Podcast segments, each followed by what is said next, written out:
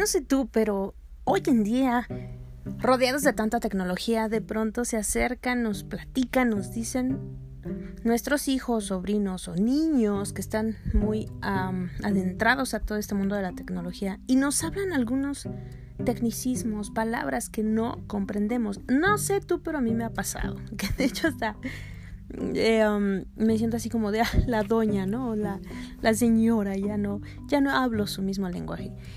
Y curiosamente pasa al revés lo, eh, lo mismo, igual, parecido o como se pueda llamar.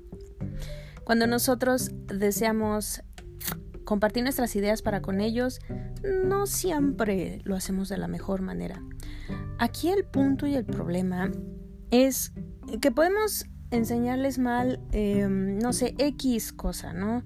Hacer la tarea, sumar, restar, cualquier situación, cualquier conocimiento, pues sí podemos hacerlo mal y pues ni modo, somos seres humanos, cometemos errores, pero hay uno que es el, mm, pues el más principal y que es el que más les puede doler a nuestros hijos y es que no sepamos cómo transmitirles lo mucho que les amamos.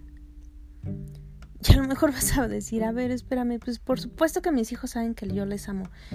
Y yo así pensaba antes de, de haber leído el, el, libro Los cinco lenguajes del amor de los niños, el cual te lo recomiendo, es de Gary Chapman.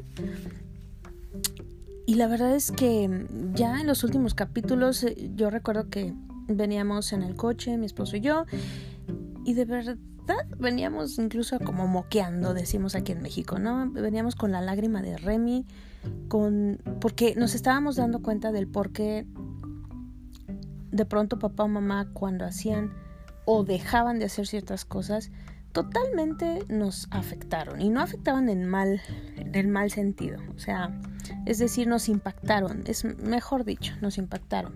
Aquí mi pregunta para ti es si tú realmente puedes hablar el lenguaje de amor de tu hijo.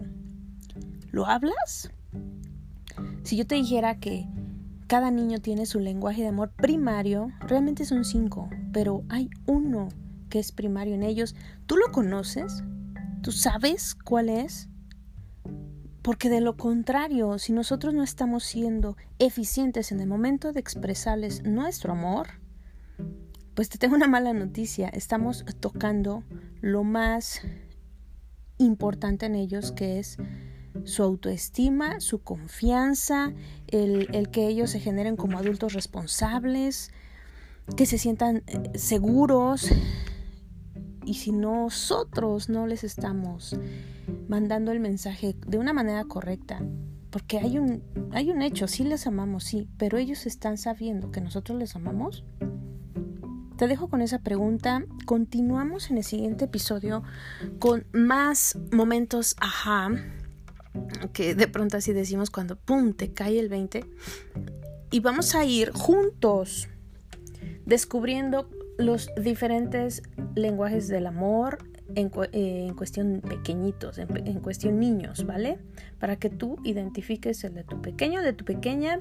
Nos vemos en el próximo, nos escuchamos en el próximo episodio. Cuídate mucho, que Dios te bendiga. Bye bye.